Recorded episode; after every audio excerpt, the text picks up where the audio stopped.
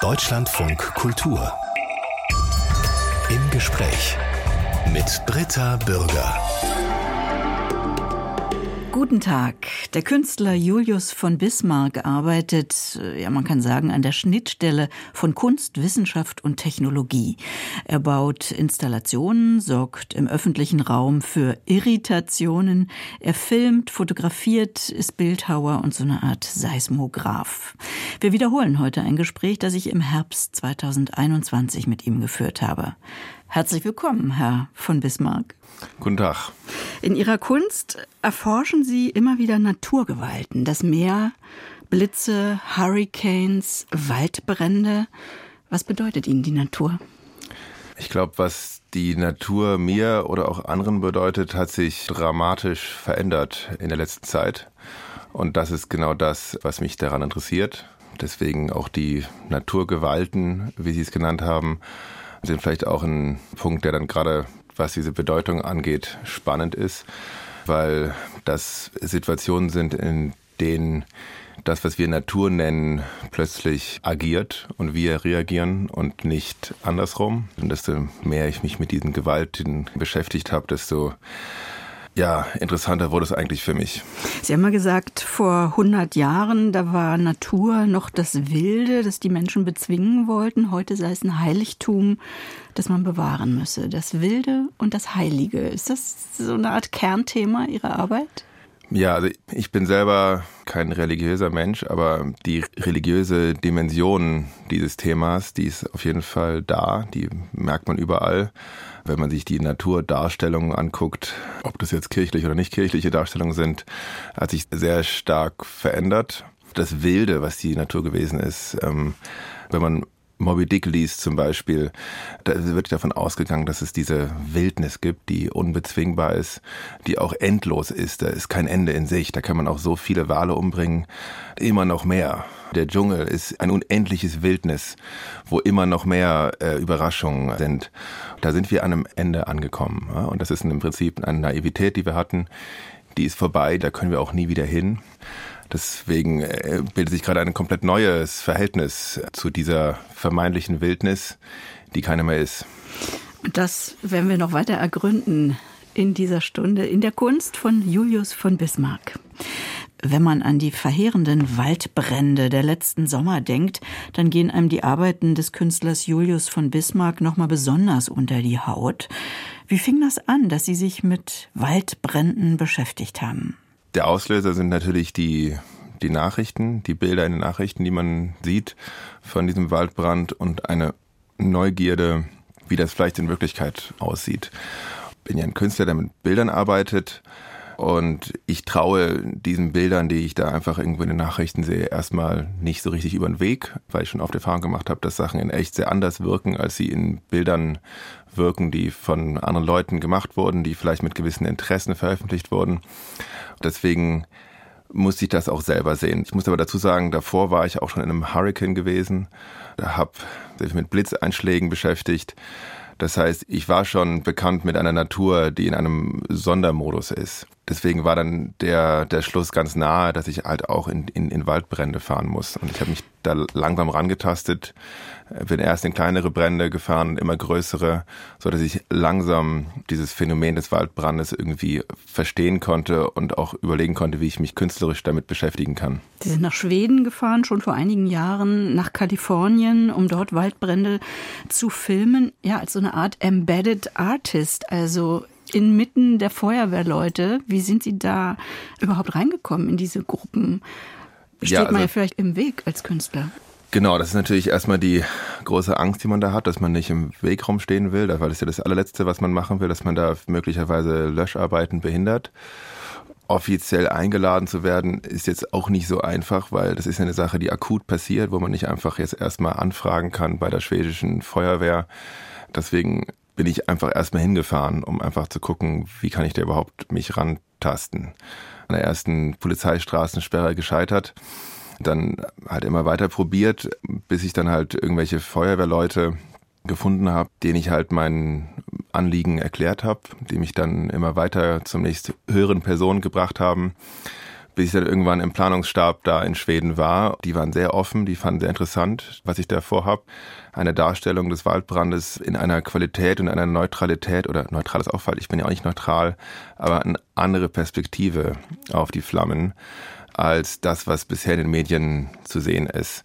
Und durch die Gespräche mit den Feuerwehrmännern wurde denen eigentlich ziemlich klar, okay, die haben auch ein Interesse daran, dass eine andere Perspektive gezeigt wird. Dann haben, haben die mich gleich mitgenommen wie haben Sie dann ausgestattet mit Helm und Schutzanzug und? Ähm, nee, die, die, damit hatte ich mich selbst schon ausgestattet. Äh, hier in Berlin in der Motzstraße gibt es so einen Fetischladen, wo es Uniformen aller Art gibt. Und äh, da konnte man auch ganze Feuerwehruniformen kaufen, die neu sehr viel Geld kosten, aber ähm, deswegen waren wir schon eingedeckt mit deutschen Feuerwehruniformen, die halt auch einen gewissen Schutz bieten.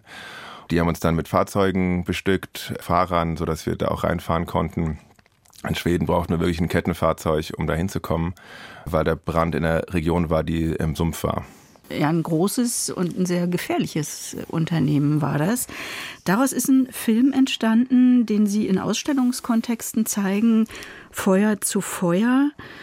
Im vergangenen Jahr war das in der Bundeskunsthalle zu sehen. Das ist überwältigend. Wie haben Sie dieses Rohmaterial verfremdet? Ich habe eigentlich nicht wirklich viel verfremdet. Verfremdet ist eigentlich, eigentlich, eigentlich ein falsches Wort. Aber es sind Bilder vom Vorjahr. Sie haben schon gesagt, so haben wir sie noch nie gesehen. Was für einen Effekt wollten Sie erreichen? Ich habe das aufgenommen mit einer Zeitlupenkamera. Die nimmt 1500 Bilder pro Sekunde auf, statt normalerweise 25. Das heißt, es ist eine sehr starke Verlangsamung. Für mich ist das ein Medium, was ein bisschen zwischen der Fotografie und dem Film angesiedelt ist. Es bewegt sich noch, aber es bewegt sich sehr viel langsamer. Und dadurch nehme ich dem Feuer dieses bedrohende, Feuersbrunstartige, was, was auf einen zugeht, was einem Angst macht, sondern was bleibt, ist das Lagerfeuerartige, dass man reinstarrt, wo man hypnotisiert wird von. Und so habe ich es halt geschafft, den Waldbrand zu zeigen auf eine Art und Weise, die uns reinsaugt in ihn, die uns aber nicht verschreckt. Man fängt an, auch Bilder zu sehen in den Flammen. Genau, man kennt ja diesen Effekt, wenn man ums Lagerfeuer ist, dass man, in das Feuer starrt und anfängt zu träumen. Und diesen Effekt habe ich jetzt gemischt oder gepaart mit dem Spiegeleffekt, den kennen viele von dem Rorschach-Test. Wenn man einen Tintenklecks spiegelt, fängt man plötzlich an, da drin Sachen zu sehen. Meistens sind es Tiere oder Menschengesichter. Und, Dämonen. Ähm, Dämonen, genau. Also je nachdem, wer reinguckt, sieht man natürlich auch was Verschiedenes. Und wenn man das jetzt mit diesem hypnotischen Feuereffekt mischt, plötzlich sieht man da ganz viele Sachen drin. Was sehen Sie denn? Ich sehe da drin Dämonen tatsächlich, wenn man sich fragt, okay, woher kommt das denn? Bin ich vielleicht doch religiös? Ähm, wo, woher kommt dieser Aberglaube, dass ich da irgendwelche Monster drin entdecke? Sind das die Monster, die ich als Kind in meinen Albträumen hatte? Sind das welche, die ich aus irgendwelchen Filmen kenne. Ich weiß nicht, woher sie kommen, aber sie sind irgendwie in diesem Feuer drin. Um die geht's mir, die sind spannend. Was sind das für Monster, vor denen wir da Angst haben? Was ist das für eine Angst, die wir haben, wenn wir in diesen Waldbrand gucken? Sehen wir da drin irgendwas Übernatürliches? Das ist ja auch eine, eine unglaubliche Tragödie, dass, dass diese Wälder brennen oft. Ja, das ist eine starke Metapher für die menschengemachte Naturzerstörung, aber diese Bilder sind eben nicht nur schrecklich, sie sind schrecklich schön unheimlich ästhetisch. Und dann fragt man sich natürlich, darf ich diesen Horror überhaupt schön finden? Auf jeden Fall darf man den schön finden, aber das Gefühl, was man dabei hat, ist auch wiederum genau, was mich interessiert. Also ich finde es ja selber schön, die Feuerwehrleute, die den Waldbrand bekämpfen und manchmal müssen sie auf Feuer legen. Das sind so Gegenfeuer, die gelegt werden. Und man sieht die Feuerwehrleute, wie sie in dieses Feuer reinstarren. Also die finden das natürlich auch schön. Das kann man gar nicht nicht schön finden. Ein Brand ist einfach was Schönes. Und es ist auch was Natürliches. Viele Wälder müssen regelmäßig brennen, um in ihrem natürlichen Zustand zu sein. Da haben wir als Menschen auch oft gestört, indem wir Brände nicht ermöglicht haben oder, oder unterbrochen haben und damit natürlichen Brandrhythmus gestört haben. Das ändert nichts daran, dass viele Waldbrände heutzutage wirklich eine Katastrophe sind für die Natur.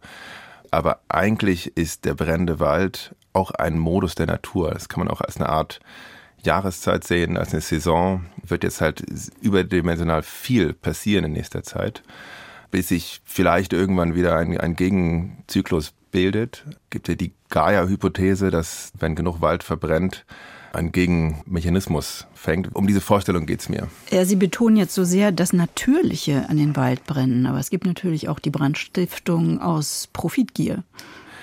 Auf jeden Fall. Also wie gesagt, es sind in den meisten Fällen Tragödien. Der ganze Amazonaswald, der gerodet wird mit Brandrodung, ist natürlich eine ganz große Katastrophe. Da werden tonnenweise CO2 freigesetzt. Nicht nur das, die Bäume, die da wachsen, die sind ja auch jedes Jahr dabei, CO2 einzufangen. Das ist eine totale Katastrophe. Meine Aufnahmen sind erstmal neutral. Man sieht nicht, wer diesen Brand ausgelöst hat. Es geht erstmal darum, überhaupt den Waldbrand als ein Bild erstmal zu erzeugen, mit dem wir uns überhaupt beschäftigen können, was wir angucken können. Es gibt diesen Waldbrand, der ist einfach visuell noch sehr unerforscht oder passiert wirklich nur in den Nachrichten in so Horrorbildern von Leuten in Panik, wo Gebäude abbrennen und Tiere eingeschlossen sind. Da mal wirklich reinzugucken und auch mit Zeit reinzugucken und so wirklich zu überlegen, was man dabei fühlt, das ist auch erstmal unabhängig davon, wer diesen Brand gelegt hat. Der Künstler Julius von Bismarck ist Ende 30. Er lebt in Berlin und um auch gleich das zu klären, er ist der Ur-Ur-Ur-Großneffe des ehemaligen deutschen Reichskanzlers Otto von Bismarck. Nervt Sie diese Verbindung oder taucht der alte Bismarck durchaus mal in Familienanekdoten auf? Nerven ist ein etwas zu kleines Wort, äh, nicht weil es nicht negativ genug ist, sondern einfach, weil es natürlich ein riesiges Erbe ist, mit so einem Namen rumzulaufen. Da gibt's ganz viele positive, aber auch ganz viele, viele negative Vorurteile, die mir da gegenüber gebracht werden. Tatsächlich. Das hat sich jetzt natürlich ein bisschen verschoben. Das Auseinandersetzen von Deutschland mit seiner eigenen Vergangenheit und auch dem Helden Bismarck passiert gerade in einer neuen Dimension. Und das ist natürlich sehr interessant. Sie meinen die Aufarbeitung der Kolonialgeschichte? Genau. Hm. Und die interessiert mich sehr. Ich beschäftige mich mit meinen Arbeiten auch mit dieser Geschichte. Eher auf einem Ebene der Naturvereinnahmung, der Vereinnahmung von anderen Arten und Weisen Natur zu sehen, äh, einer Dominanz von der Deutung von Natur. Aber natürlich hat es sehr viel zu tun mit unserer Geschichte als Macht und damit ist natürlich Bismarck sehr stark verbunden. Bismarck wurde von Hitler verklärt, großer Heldenepos aufgebaut. In jeder Stadt gibt es eine Bismarckstraße, überall stehen Bismarck-Skulpturen. Das ist natürlich eine Geschichte, mit der man sich mal beschäftigen muss. Und dass ich diesen Namen hab, ich habe ihn behalten, ich habe keinen Künstlername gewählt, um irgendwie das, das zu vertuschen, dass ich diesen Namen hab. Ich liebe meine Familie sehr.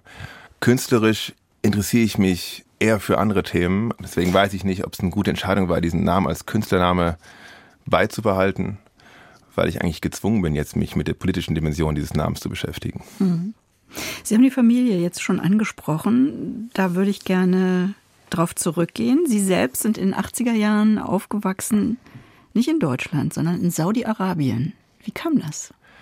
Ja, ich bin ein, ein Wüstenkind. Am Wochenende sind wir immer in die Sanddünen gefahren und deswegen habe ich eigentlich die Welt von einer ganz anderen Perspektive kennengelernt. Das lag einfach daran, dass mein Vater gearbeitet hat als Berater in Saudi-Arabien. Er ist Volkswirt und Geologe.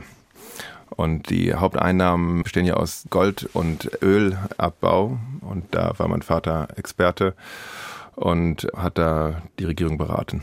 Und Ihre Mutter? Meine Mutter ist Architektin gewesen damals. Natürlich schwierig, den Beruf auszuüben in einem Land wie Saudi-Arabien. Hat es trotzdem, soweit wie es geht, gemacht im privaten Umfeld. Bei Expats halt. Und dann 1990 war der Golfkrieg und dann sind wir nach Deutschland. Das waren sieben Jahre, die ersten sieben Jahre, glaube ich. Wie hat sie das geprägt?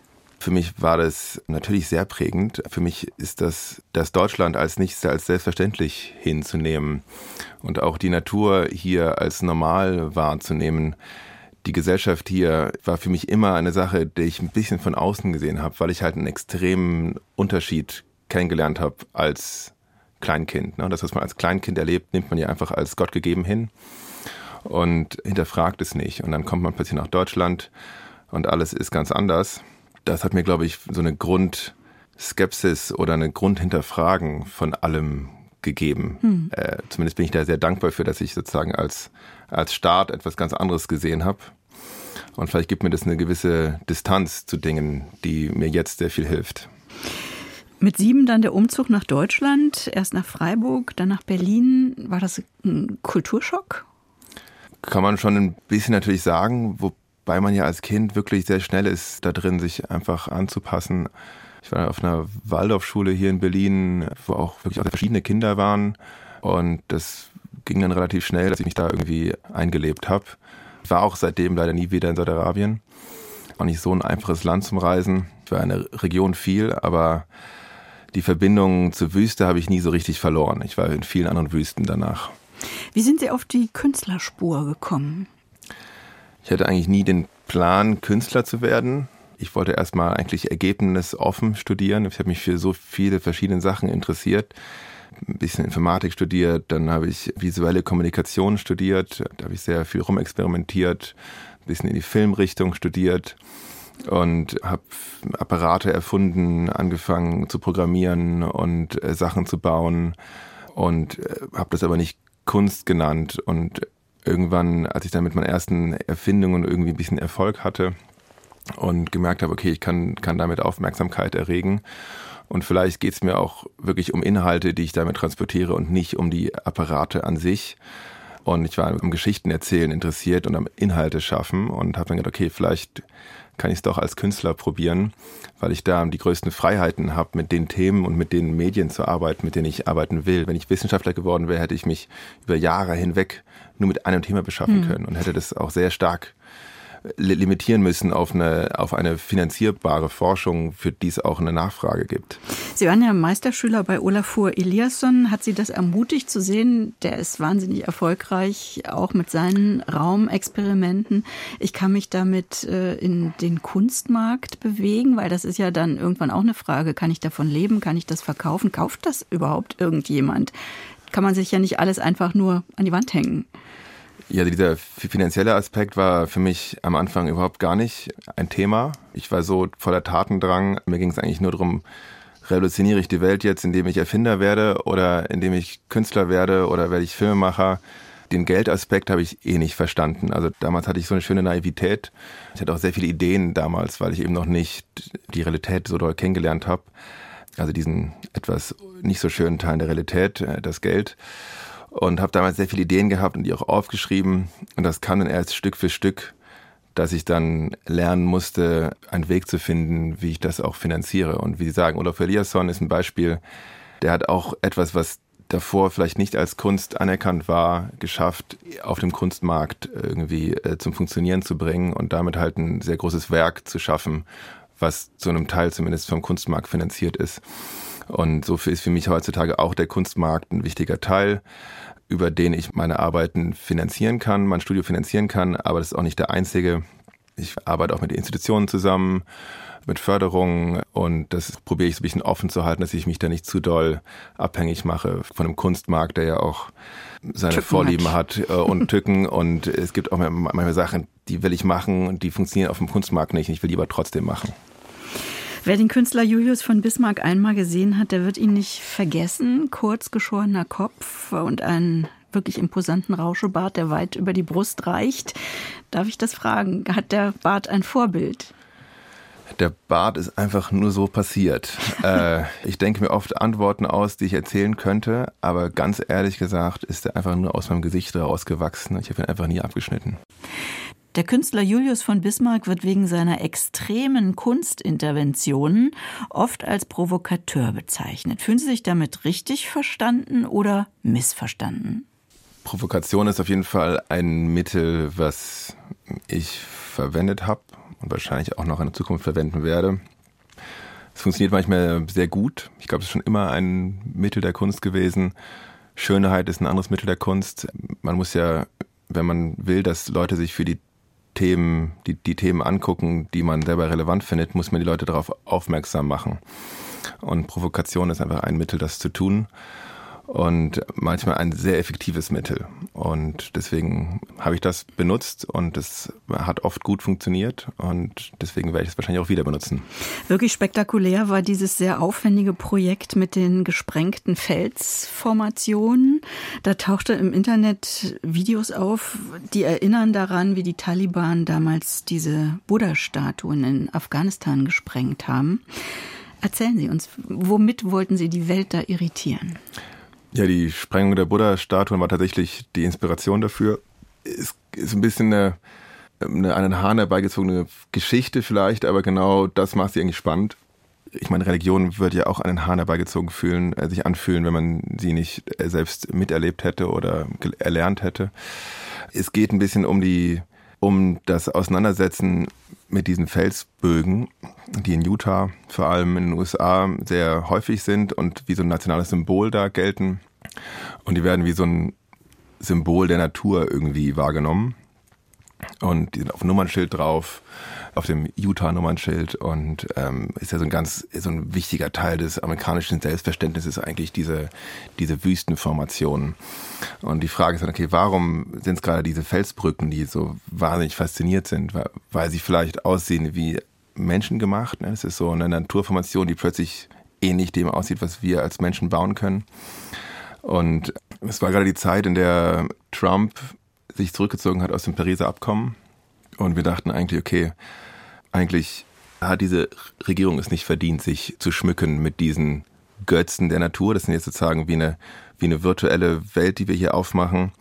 Die, ähm, die, genau, die Arbeit ist zusammen mit Julien Charrière entstanden, ähm, einem sehr gut befreundeten Künstler von mir. Und wir haben uns da zusammen so ein bisschen ersponnen, was passieren würde, wenn man diese Felsbrücken sprengen würde.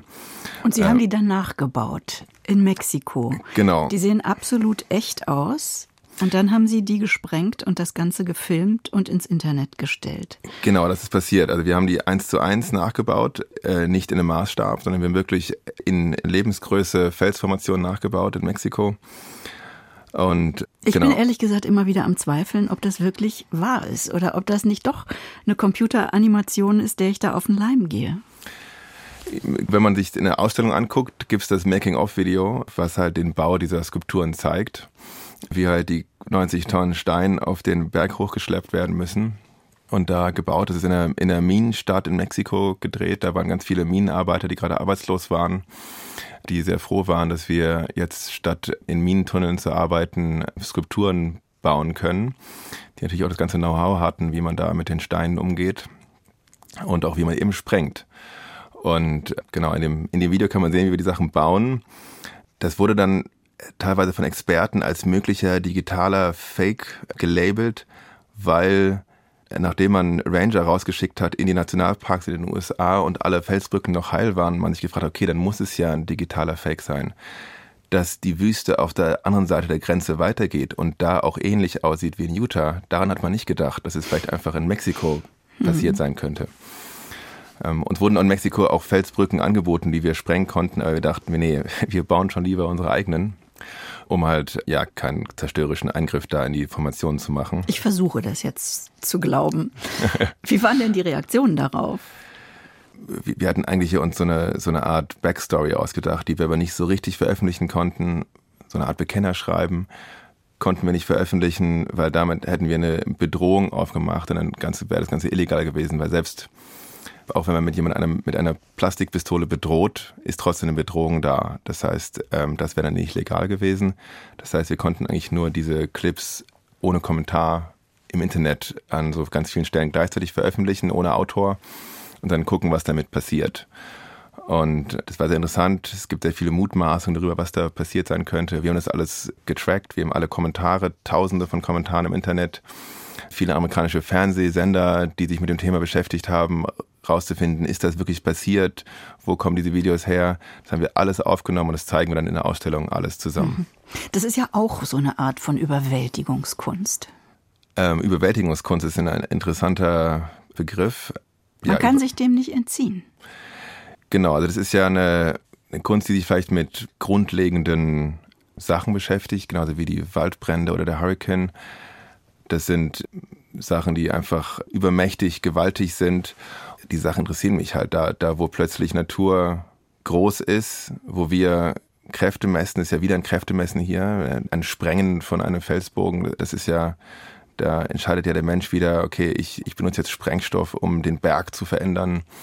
Wir haben diese Felsbögen gebaut, mit Menschenkraft haben, haben wir was hingebaut. Wir sind in der Lage, die Landschaft zu verändern. Wir haben sie vielerorts äh, dramatisch verändert. Äh, dieses Kräftemessen, äh, dieses Verhältnis, das interessiert mich sehr. Und gegen so ein Riesenprojekt wirken die Miniaturhäuser dann, die Julius von Bismarck im Emscher Park in Duisburg aufgebaut hat, geradezu niedlich. Sind sie aber auch nicht. Er hat dort unter freiem Himmel 23 ja, architektonische Ruhrgebiet-Ikonen, könnte man sagen, in Miniatur wieder auferstehen lassen. Das sind nämlich alles Gebäude, die irgendwann abgerissen worden sind. Ist das ein Mahnmal für gescheiterte Baupolitik? Ja, das ist ein Mahnmal für verschiedene Sachen. Ich, das ist auch nicht nur ein Mahnmal, es ist auch ein Ort, an dem Zukunft vielleicht passiert oder gedacht werden kann. Es geht nicht nur um die Vergangenheit. Ja, das ist eine, eine Arbeit, die ich zusammen gemacht habe mit der Architektin und Künstlerin Marta Diachenko. Das ist eigentlich eine Idee, die ich schon, schon sehr lange gehabt habe. Einfach, wenn ich in Berlin miterlebt habe, wie falsch Baupolitik laufen kann sehr viele Häuser, die ich sehr interessant fand, wurden abgerissen und, und jetzt entstehen überall neue Gebäude, die minderwertig sind, die nicht lange leben werden, die schlecht aussehen, die minderwertige Wohnqualität haben. Und es war eigentlich sehr, sehr traurig, diesen Prozess zu sehen, ähm, wie wahrscheinlich durch irgendwelche Investoren hauptsächlich, dass die Politik da einfach ganz oft und immer, immer wieder die falschen Entscheidungen trifft. Und am Ruhrgebiet ist natürlich sehr interessant, weil da sehr viel abgerissen wurde, weil durch den generellen Strukturwandel im Ruhrgebiet äh, einfach viele Gebäude nicht mehr notwendig waren. Aber das gilt auch für viele andere Gebäude nicht. Also der Freibäder, Kirchen, Volkshochschulen, Wohnkomplexe. Und uns ging es ein bisschen drum, so ein bisschen Baupolitik und überhaupt unser Denken in Bezug auf, auf die gebaute Umwelt in einer Negativstadt zu zeigen. Also indem man das zeigt, was wir alles weggemacht haben und eine neue Stadt darauf aufbaut. Was fühlt man, wenn man durch diese Stadt durchläuft, die aus toten Häusern besteht? Ne? Und dann plötzlich merkt man, okay, das, das ist alles entfernt worden. Und man eröffnet einen Raum, in dem man sich sozusagen beschäftigen kann mit diesem getilgten Teil unserer Bauvergangenheit. Sehr spannend. Ist es temporär oder bleiben die da stehen? Die bleiben da hoffentlich lange stehen ein Abriss und ein Neubau ist ja auch immer eine große Belastung für die Umwelt. Darum geht es bei dem Projekt auch. Und wir haben das zumindest erstmal ohne Ende geplant. Wir haben die Sachen aus Materialien gebaut, die hoffentlich sehr lange bestehen bleiben. Jetzt haben wir schon über eine ganze Reihe von sehr unterschiedlichen Kunstinstallationen und Interventionen von Julius von Bismarck gesprochen. Ein anderes Beispiel würde ich gern noch ansprechen, eins, bei dem Sie Ihren eigenen Körper eingesetzt haben. Da haben Sie sich auf der Kunstmesse Art Basel eine Woche lang auf einer im Kreis rotierenden Scheibe eingerichtet, mit Schreibtisch und Bett. Man kennt das ja vielleicht vom Karussellfahren oder auch jedes Kind kennt dieses Spiel, sich im Kreis zu drehen, zu drehen, zu drehen. Und dann bleibt man plötzlich stehen. Und was passiert, wenn man dann einfach nicht stehen bleibt, sondern sich einfach eine Woche lang weiter dreht? Genau. Warum ähm, haben Sie das gemacht? Also ich habe das tatsächlich auf Tanzflächen mal ausprobiert, irgendwann nach, nach, nach, langem Tanzen und habe gemerkt, dass ich mich stabilisieren kann in diesem drehenden Zustand und dass dann plötzlich ein ganz komisches Gefühl in mir aufkommt, weil irgendwann fühlt es sich so an, als ob ich selbst stillstehe und die Welt dreht sich um mich herum. Mhm. Und das hat mich dann erinnert an den Gedanken früher, wo der Mensch dachte, ähm, die Erde ist der Mittelpunkt von allem und alles dreht sich um die Welt. Das fand ich dann auch spannend in dem Bezug. Sehen wir uns selbst als Gruppe, als soziale Gruppe oder sehen wir uns als Individuum? Dann gibt es die ganzen Tests für die Raumfahrt, die genau ausprobiert haben, wie man sich in solche rotierenden Systemen stabilisieren kann, weil man das für künstliche Gravitation in Raumschiffen zum Beispiel verwenden kann. Also man versetzt das Raumschiff in Rotation. Für mich sind da ganz viele interessante Sachen zusammengekommen. Das dann auf der Art Basel in einer Schüssel zu machen, in der Mitte von der Ausstellung, wo ich umzingelt bin dann von Leuten, die mich angucken, war dann wiederum sehr interessant. Wie fühlt es sich an, wenn ich plötzlich in der Mitte von diesem ganzen Kunstgeschehen bin, von dem ich ja irgendwie abhängig bin? Ich kann die Menschen aber nicht sehen, die um mich herum kreisen, weil die so schnell kreisen, dass ich nur so eine brabbelnde Masse um mich herum habe. Die können mich aber alle sehen. Ne? Und jeden Tag entferne ich mich eigentlich weiter von ihnen. Trotzdem habe ich das Gefühl, dass ich in der Mitte bin. Also dieses, dieses einsame Gefühl, in der Mitte zu sein, auf der Bühne zu sein, habe ich sozusagen eine Woche immer weiter gesponnen. Das war eigentlich ein psychologisches Experiment mit mir selber. Mhm. Welche Rolle spielt denn eigentlich Humor in Ihrer Arbeit? Wir haben ja schon über Provokation gesprochen. Wir haben auch kurz über Schönheit gesprochen. Humor ist eine andere Art und Weise, Leute anzusprechen. Und deswegen spielt das für mich auf jeden Fall auch manchmal eine Rolle. Ich glaube, es gibt viele Künstler, die ne-, nehmen sich sehr ernst und wollen eigentlich Humor nicht Teil ihrer Arbeit werden lassen, weil sie denken, das wird dann lächerlich und kann nicht mehr ernst sein, kann kein Inhalt mehr sein. Da bin ich anderer Meinung. Ich glaube, man kann auch mit Humor sehr wichtige Themen thematisieren. Was würden Sie sagen, ist Ihre humorvollste Arbeit? Meine humorvollste Arbeit. Oft gibt es verschiedene Interpretationsmöglichkeiten. Man kann die Arbeit humorvoll sehen und auch nicht. Also zum Beispiel habe ich mal ein U-Boot gebaut, mit dem man einen Goldfisch ermöglichen kann, in der Antarktis zu schwimmen. Ein Goldfisch ist ja ein Süßwasserfisch der warme Gewässer gewohnt ist. Und ich dachte mir, was würde passieren, wenn ein Goldfisch zwischen Walen und Seerobben schwimmen kann? Und dann haben wir ein, U-Boot für den Goldfisch gebaut. Und das haben wir auch in die Antarktis gebracht. Das hat natürlich einen gewissen komischen Aspekt dabei, thematisiert aber auch sehr viele Themen, die mir sehr ernst sind. Auf welche Arbeit haben Sie die heftigsten Reaktionen bekommen? Die heftigsten Reaktionen, das war eine Arbeit, die ich auch in Zusammenarbeit gemacht habe mit Junior Charrière. Da haben wir sogenannte Naturbeschriftungen gemacht. Wir haben auf natürliche Objekte draufgeschrieben, was es ist. Zum Beispiel Düne auf eine Düne, Krater auf einen Krater, Wald auf einen Wald. Und das haben wir dann in Zusammenarbeit mit Leuten in Island auch auf Island ausgeweitet. Und das hat da zu sehr heftigen Reaktionen geführt. Und es war eigentlich sehr interessant, diese Reaktionen, weil eigentlich genau um die ging es. Da ist eine Provokation sehr stark eskaliert. Wir waren plötzlich die Staatsfeinde Nummer eins in Island. Es gab wirklich einen Auslieferungsantrag von der isländischen Polizei an die deutsche Polizei. Was haben Sie da geschrieben? Na, es sind einfach nur ein paar Objekte. Ich selbst war gar nicht da. Das ist sozusagen in unserem Sinne dort passiert. Aber ich stehe auch dahinter. Ich hätte es auch selbst gemacht ja auf Lava zum Beispiel Lava draufgeschrieben. Und diese heilige isländische Natur, die waren so wahnsinnig sauer, die Isländer. Und das hat zu sehr vielen Diskussionen geführt. Am Anfang einfach nur, wie schlimm wir doch als Künstler sind, dass wir sowas machen. Aber irgendwann wurden die Diskussionen auch sehr interessant. Und die Leute haben wirklich auch gefragt, okay, wie denken wir eigentlich über, überhaupt Natur nach? Geht es hier wirklich nur darum, dass es auf der Postkarte schön aussieht oder geht es auch darum, dass die Natur als Ökosystem weiter funktioniert? Die Geschichte ist gut ausgegangen. Ja, wir sind inzwischen versöhnt und mit vielen Isländern befreundet. und das ist sozusagen in die Geschichte eingegangen als ein absurder, interessanter Aspekt. Und wir dürfen wieder nach Island reisen, ohne da festgenommen zu werden. Julius von Bismarck, das Meer und die Berge sind für die meisten doch eher Sehnsuchtsorte. Warum haben Sie das Meer und die Berge mal ausgepeitscht? ja, wenn ihr jetzt hier im, im Radio, manchmal denkt man sich als Künstler, okay, warum erkläre ich eigentlich meine Kunst? Eigentlich sind die Bilder, die ich schaffe, doch viel wichtiger als das, was ich dazu sagen kann. Manchmal hat man auch das Gefühl, dass man eigentlich seine Arbeiten kaputt redet. Nur sind wir nur ein Medium Radio, das heißt, man kann ja jetzt nur die Sachen besprechen. Ähm, und aber ich finde das Medium Radio gerade eigentlich sehr schön. Ich bin sehr oft inspiriert beim Radio hören, weil ich mir die Sachen eben vorstellen muss und nicht sehe. Und also wir reden hier über Bilder, wo ich das Meer auspeitsche, wo ich die Berge auspeitsche. Das Ganze ist inspiriert von der Geschichte, dass Xerxes äh, das Meer hat auspeitschen lassen am Hellespont weil äh, eine neu gebaute Brücke vom Meer äh, zerstört wurde. Und dann ähm, hat er seine Armee losgeschickt, um das Meer zu bestrafen. Und ich habe das gelesen, ich habe sofort gedacht, okay, was würde passieren, wenn man heute probieren würde, die, Natur zu bestrafen, wo wir eigentlich das Gefühl haben, wir bestrafen uns halt selber und die Natur bestraft vielleicht uns für das, was wir ihr angetan haben. Aber da sind natürlich ganz viele andere Aspekte auch noch mit dabei. Ne? Also wenn man das Bild sieht, das sind romantische Motive, die ich da ausgewählt habe. Also kann man sich fragen, geht es eigentlich um die Natur als Natur oder um das Bild, was wir uns malen von der Natur? Was wir uns aufgebaut haben, ist vielleicht, peitsche ich da gar nicht die Natur, sondern peitsche ich eigentlich unsere, unseres Klischee von der Natur. Das sind aber Sachen, die ich nicht vorgebe mit dieser Arbeit. Ne? Das ist das, was eigentlich dem Betrachter nachher überlassen ist, ob er denkt, okay, was hat denen das Meer getan oder was hat dem der Berg getan?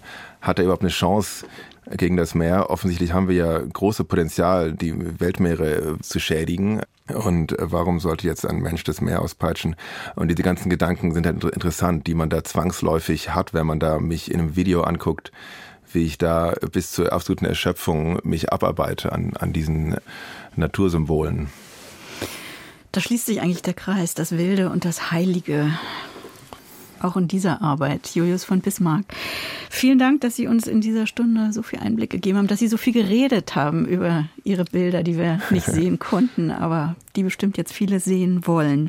Herzlichen Dank fürs Gespräch. Vielen, vielen Dank. Und das war eine Wiederholung aus dem Herbst 2021. Deutschlandfunk Kultur. Im Gespräch. Überall, wo es Podcasts gibt. Und in der DLF Audiothek.